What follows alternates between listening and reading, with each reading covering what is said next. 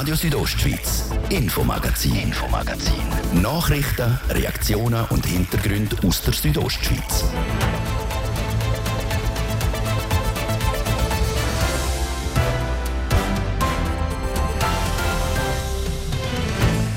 Gruppierung Eidgenössisch-Demokratische Union EDU Graubünden.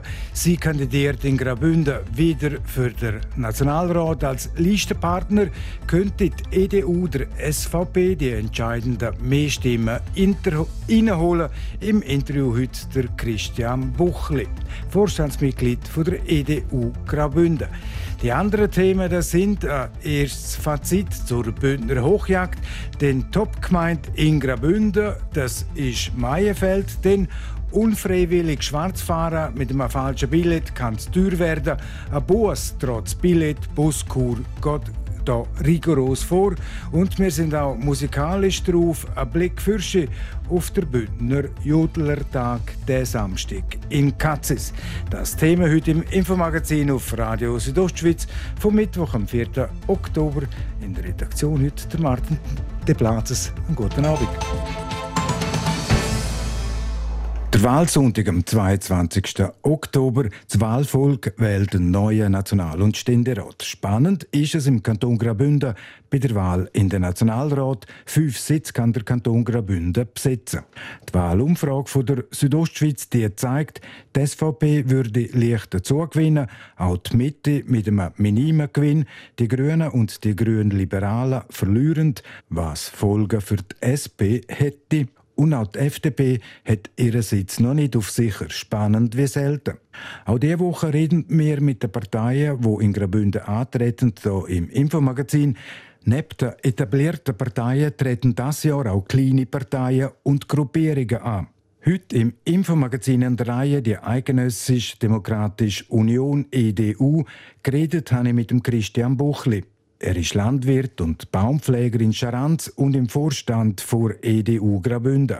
Das letzte Mal mitgemacht bei nationalen Wahlen hat EDU vor zwölf Jahren. Jetzt im Oktober wollen sie es wieder wissen. Unsere Motivation ist, wenn man nicht mitmacht, so wird man bestimmt oder man wird mit einem gemacht. Und wir werden einfach auch eine Stimme sein und auch im Zusammenhang mit den Wahlen können wir auch unsere Position immer wieder darlegen. Mit einem Sitz als Kleinpartei, als Gruppierung kann die Eidgenössische Demokratische Union nicht rechnen. Und doch können sie den Ausgang der Wahl mitentscheiden, gerade weil es laut der Umfrage jetzt auch von der Südostschweiz so eng ist. Ja, das ist so. Eben darum machen wir auch mit und werden auch die, den Menschen, die uns die Stimme geben, überhaupt die Möglichkeit geben, zum Abstimmen. Als Kleinpartei sind Sie eine Listenverbindung eingegangen mit der SVP. Für Sie ist das kein Zweckbündnis das ist keine Mathematik dahinter. Nein, das ist wirklich nicht so. Mit der SVP stimmen wir mit vielen Abstimmungsvorlagen und Haltungsentscheid übereinstimmen und wir können auch wirklich ja, wirklich unsere Stimme gerne mit ihnen teilen. Jetzt die Eidgenössische Demokratische Union, EDU, sie politisiert vor allem auf der Basis, auf der Wert der Bibel. Christian Buchli, können Sie das ein bisschen umschreiben? Ja, das möchte ich gerne. Und zwar am Anfang der Bundesverfassung steht im Namen Gottes des Allmächtigen. Und auch der Inhalt ist aus der jüdisch-christlichen Lebensweise herausgewachsen, so wie es in der Bibel beschrieben ist. Ihre Kernthemen ist die Anerkennung von Gott als höchste Instanz, von der alle Menschen einmal Rechenschaft ablegen müssen. Und dann der gegenseitige Respekt und die Achtung von allen Menschen gegenüber, egal welcher Stand sie haben. Ebenso der Auftrag zur Pflege und Verwahrung der Natur. Was bedeutet das konkret? Die Bibel soll mehrere tausend Jahre alt sein. Die Lebensweise der Menschen hat sich seither verändert. Doch die Grundhaltung ist immer noch die gleiche sowohl zum Guten wie zum Schlechten. Die EDU ist eine Partei von Menschen aus allen Gesellschaftsschichten, wo der Glaube an Jesus Christus und die biblischen Grundwerte verbindet. Als bürgerliche Partei mit sozialer Ausrichtung setzt sie sich für den Schutz der Freiheit und Bürgerrechte ein. Christian Buchli, wie gesagt, EDU ist eine Listenverbindung eingegangen mit der SVP. Jetzt die Chancen im Kanton Graubünden, der vor vier Jahren die SP verlorene Sitz zurückzugewinnen, dürften nicht schlecht sein. Da werden Sie können mithelfen mit Ihren Stimmen, wenn es dann effektiv so rauskommt, dass dann die SVP schlussendlich in der nächsten Legislatur mit zwei Bündner Nationalräten in Bern vertreten ist. Ja, das beten wir auch so in dem Sinn von dem Wähleranteil wäre das auch richtig, ja. Und wir können das voll unterstützen. Christian Buchli, Themen, wo Bündnerinnen und Bündner beschäftigen tun, laut auch dieser Umfrage von der Südostschweiz, die sind auf Platz 1 ist der Abschuss vom Wolf, dann auf Platz 2 ist die Transitachse Chur-Bellinzona, besser bekannt auch unter dem Titel touristische Ausweichverkehr. Dann Themen wie beispielsweise die Wohnungsnot oder auch Solaranlagen eher im Mittelfeld. Jetzt sind Sie in der Landwirtschaft tätig, auch viel in der Natur draussen. Als Mann, als Politiker, wo viel in der Natur draussen ist, die ganze Polemik rund um den Wolf, können Sie das nachvollziehen? Ja, da würde ich auch gerne meine Meinung sagen, wenn ich das darf, ja. Und zwar, das Leben ist immer ein Kampf ums Überleben. Und das ist auch in der Natur, in der natürlichen Ordnung so gegeben. So wie ich das vorher auch versucht habe zu beschreiben. So, wir sind bereit, an Seuchen oder Insekten sind wir sofort bereit, um nachhaltig zu bekämpfen. Obwohl die auch für etwas gut eine Wirkung haben. Der Wolf ist wohl deshalb lange Zeit aus unserer Gegend ferngehalten worden, weil er für viele Menschen sehr große Not und Schaden angerichtet hat. So wie der Wolf, Wolf das Rotkäppli angeschwindelt hat, hat es auch die Wolfsbefürworter geschafft, das Bild vom Grossraubtier in der Bevölkerung zu verniedlichen. In diesem Bereich soll nun nicht mehr der Mensch, nicht mehr zur Wohl vom Mensch und seinem Hab und Gut nachhaltig geschützt werden, sondern das Raubtier. Das finde ich sehr inkonsequent. Und es wird Zeit, dass uns die Augen aufgehen. Also Christian Buchli, die Eidgenössische Demokratische Union die ist klar auch für die Regulierung vom Wolfsbestand. Jawohl. Bekanntheit erlangt hat EDU auch in der Zeit der Corona-Maßnahmen. Er sind den Corona-Maßnahmen sehr skeptisch gegenübergestanden. Die Corona-Maßnahmen, im Besonderen äh, die Schließung der Schulen, Lockdowns etc., haben die Gesellschaft gespalten. Da werden sie sich künftig gegen derartige Maßnahmen, falls denn überhaupt noch mal so weit käme, dagegen einsetzen. Aber am Anfang hat man nicht gewusst, wie schwierig der Virus ist man hätte ja, müssen, ja vom Ausland einfach schauen, was kommt auf uns zu. Aber recht schnell, wo man dann gemerkt hat, dass es ja, die Impfsachen mit Grippen und so sehr problematisch sind, auch viel namhafte Wissenschaftler haben gewarnt. Und das Schlimmste habe ich gefunden, wenn man den Mensch zwingt durch Arbeitsverlust oder Gesellschaftsverlust, um sich etwas zu impfen lassen, seinen Körper etwas reinzulassen. Das finde ich ist gegen die Souveränität des Menschen. Und da bin ich sehr dagegen. Christian Buchli, wie auch schon jetzt erwähnt, Sie sind Landwirt, sind viel in der Natur draussen. Wie steht die EDU diesen Themen gegenüber wie Klimawandel und in dem Zusammenhang gerade auch noch die ganze Energiewende? Ja, auch da hätte ich gerne ein Bild machen. Der Mensch erfindet ständig neue Geräte und Dienstleistungen, um die körpereigene Energie zu ersetzen. Um den daraus entstandenen unnatürlichen Lebenswandel zu kompensieren, suchen wir Aktivitäten, die alle mit fremder Energie betrieben sind. Die Spirale dreht sich immer schneller. Der Verbrauch an natürlichen Ressourcen ist so unterschiedlich je nach Lebensgewohnheiten. Das liegt im 100 bis 1000-fachen. Wenn wir im Winter zu wenig Strom haben, müssen wir Wege suchen, wie wir am meisten sparen können. Ich finde es sehr bedenklich, unberührte Natur mit Windrädern oder Solarpanels zu verschandeln und weiterhin Strom zu vergüten. Auf Parkplätzen und, auf überbauten Gebieten sollen Energieanlagen mehr gefördert werden. Unbebaute Gebiete sollen wie bisher absolut geschützt bleiben. Christian Buchli, der Wahlkampf ist voll im Gang, ist in der heißen Phase. Was hat die Eidgenössische Demokratische Union jetzt noch auf dem Plan zum Wahlkampf machen, um noch möglichst viele Stimmen auf sich zu einen? Also wir in Graubünden haben kein großes Budget. Wir haben jetzt mit der SVP zusammen die Wahlempfehlungen verschickt ja, wir tun einfach auch noch mit dem Persönlichen, mit den Menschen einfach über Gemeinden, über christliche Gemeinden auch informieren, dass sie mindestens gehen wählen und das ist eigentlich alles. Sagt Christian Buchli von der Eidgenössischen Demokratischen Union. Morgen im Infomagazin ab dem Viertel ab 5 dann ist die Evangelische Volkspartei EVP an der Reihe. Der Frage stellt sich dann der Luca Beni.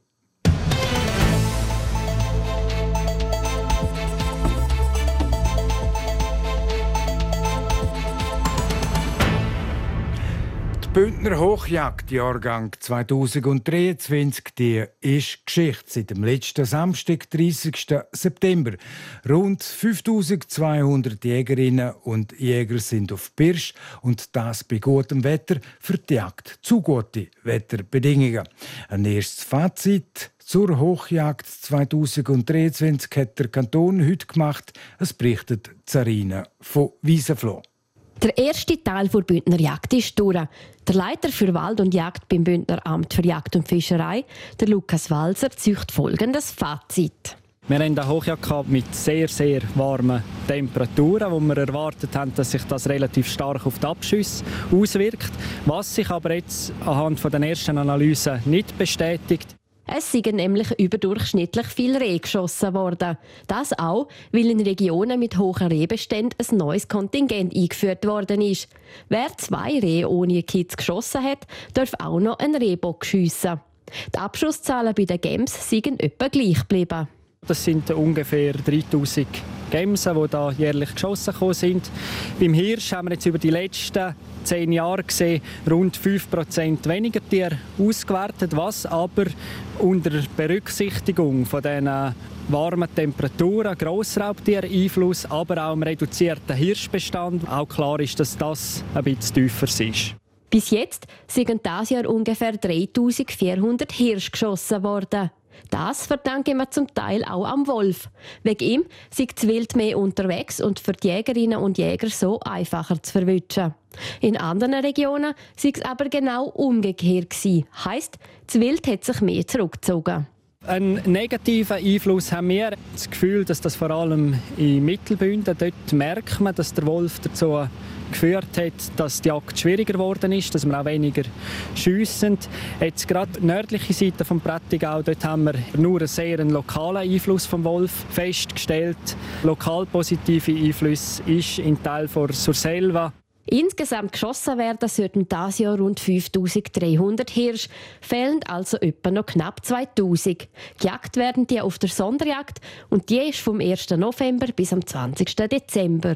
Wir hoffen sehr, dass wir dort sicher einen Wintereinbruch haben, auch in höheren Lagen, dass die Hirsche in die Wintereinstandsgebiete ziehen, dass wir sie auch dort bejagen können. Und wir brauchen natürlich weiterhin den grossen Einsatz der Jägerinnen und Jäger. Wenn die Bedingungen stimmen, ist der Lukas Walser zuversichtlich, den Abschussplan einhalten zu können. Wie der genau aussieht und die definitiven Abschusszahlen vor Hochjagd, die erfahren wir Ende Oktober. Überschattet worden ist die Bündner Hochjagd von Unglück, Todesfällen. So sind im Unterengadin zwei Jäger tödlich verunglückt. Auch in Ferreira ist ein Jäger, der abgestürzt ist, um das Leben gekommen. Radio Südostschweiz, Infomagazin, Infomagazin. Nachrichten, Reaktionen und Hintergründe aus der Südostschweiz. Wo ist die Schweiz am attraktivsten? Wo das, das ist, das interessiert viele und besonders seit Jahren die Wochenzeitung, die Handelszeitung. Für die Zeitung tut damals eine Immobilienberatungsfirma eine Umfrage durchführen und die, die hat 948 Schweizer Gemeinden bewertet. Gemeinden mit mehr als 2000 Einwohnerinnen und Einwohnern. Und gerade vorweg noch, auf der Top 3 der Gemeinden sind Kam, Zug und Rüschlikon, Bündner Gemeinden sind nicht unter der Top 10 Ränk.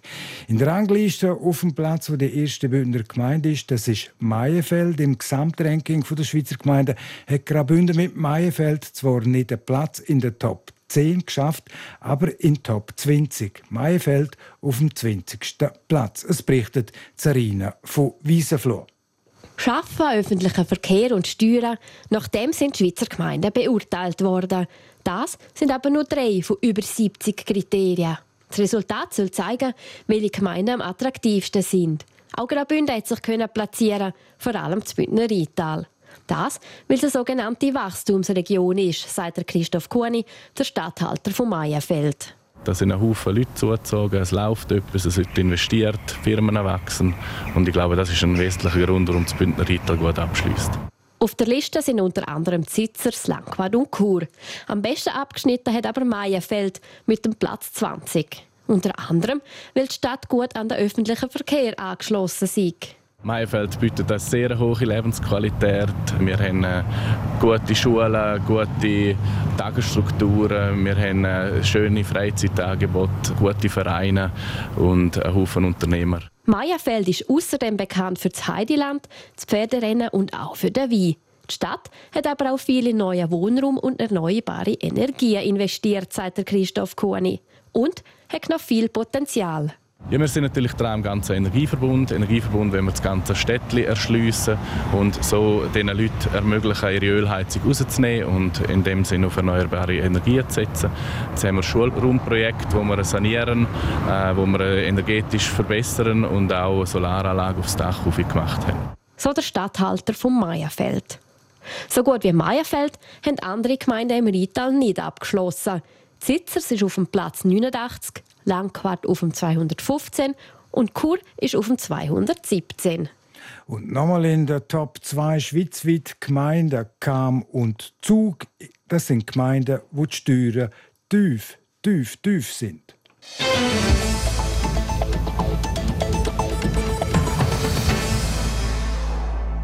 Wer regelmäßig mit dem Bus unterwegs ist, weiß, ab und zu gibt es eine Billetkontrolle.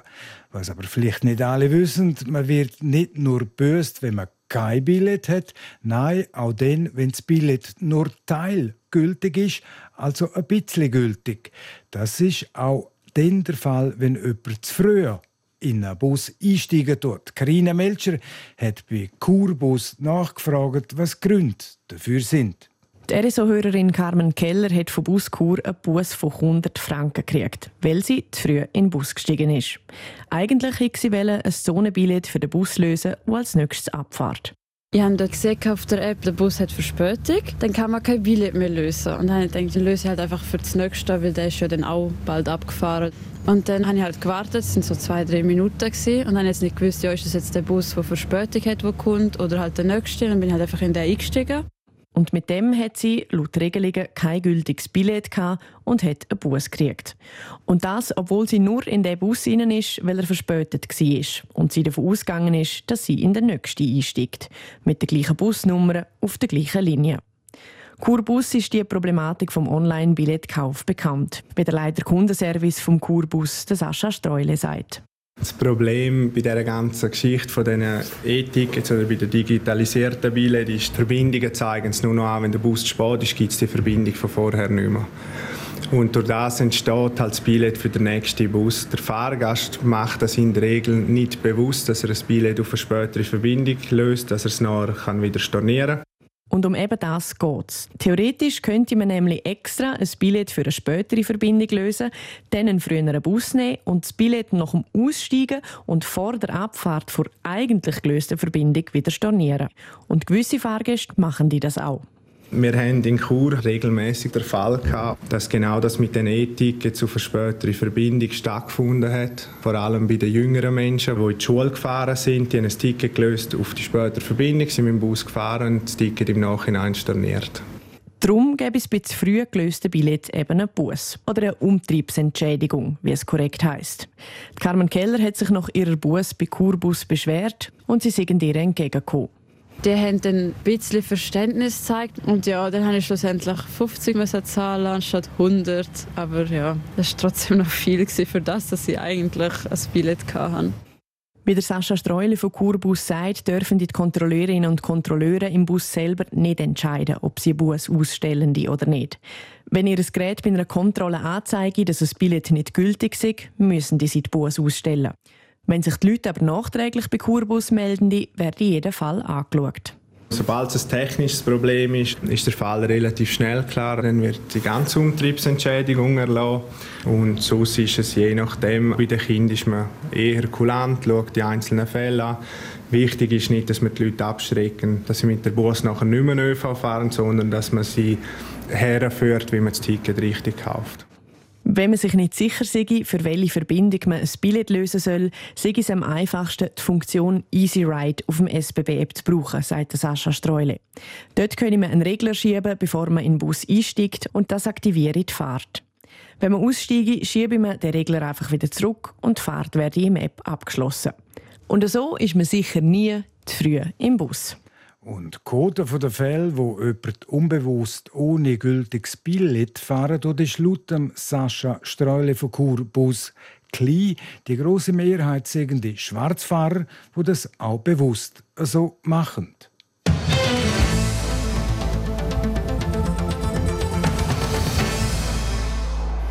Und jetzt Kultur, Brauchtum aus dem Kanton Graubünden. Erst gerade vor kurzem hat der Bündner Jodler Verein das 50-jährige Jubiläum dürfen feiern und jetzt an dem Samstag nochmal ein Höhepunkt in Katzis, der Bündner Jodler Tag. Es berichten der Luciano Cherry und der Thies Fritschi.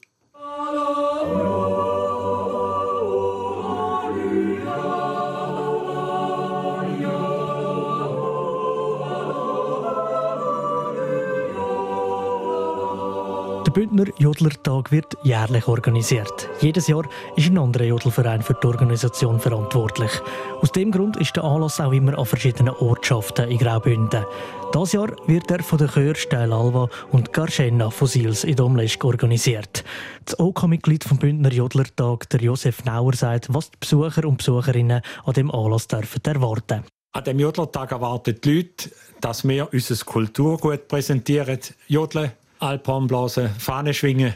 Sie erwartet in einer sogenannten Schwiegezone in der Kille in Katzis schöne Vorträge.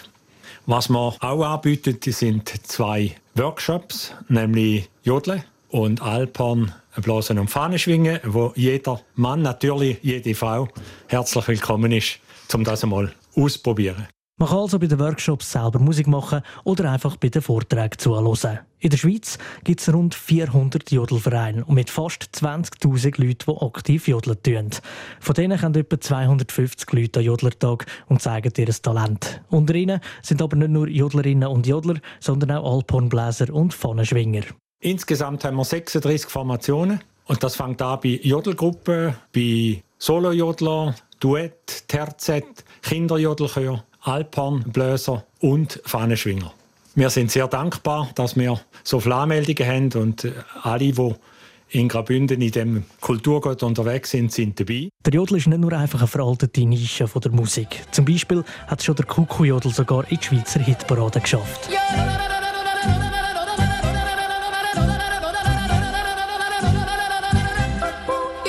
Trotzdem wird das Jodeln und Alphornblasen von vielen als Musik von alten Leuten angeschaut. Beim Bündner Jodlertag sind aber nicht nur ältere Damen und Herren dabei. Es haben sich auch Kinderjodelchörli angemeldet. Der Josef Nauer hofft, dass in Zukunft auch vermehrt jüngere Leute sich für das Jodeln interessieren. Das wäre schön, wenn uns das würde gelingen und wenn wir die beiden Kinderjodelchöre dabei haben, dann ist das auch ein Signal, dass da von alt bis jung oder von jung bis alt alles Platz hat. Und solche Veranstaltungen sind natürlich auch immer eine Chance, aufmerksam zu machen auf das Kulturgut und eine Frau oder einen Mann, egal in welchem Alter, dazu zu motivieren, das auch mal auszuprobieren oder vielleicht sogar mitzumachen in einem Verein. Der Bündner Jodlertag wird mit vielen Sponsoren und den Einnahmen von der Festwirtschaft finanziert. Dank dem können wir den Anlass ohne Eintritt durchführen. Am Samstag wird also gejodelt, Alphornblasen und Fahnen geschwungen beim Bündner Jodlertag, der Samstag in Katzis. Und damit ist es 18 Minuten vor dem 6 und das ist es auch dann gewesen, das Infomagazin auf Radio Südostschweiz vom Mittwoch am 4. Oktober. Das kann nachgelost werden im Internet auf südostschweiz.ch-radio oder als Podcast. Das nächste Magazin, das gibt es wieder morgen am Donnerstag wie gewohnt ab dem Viertel ab 5 Uhr. Natürlich noch hier auf Radio Südostschweiz. Am Mikrofon sagt für heute auf Wiederhören der Martin de Plazes. Einen guten Abend. Tacken. Radio Südostschweiz, Infomagazin, Infomagazin. Nachrichten, Reaktionen und Hintergründe aus der Südostschweiz.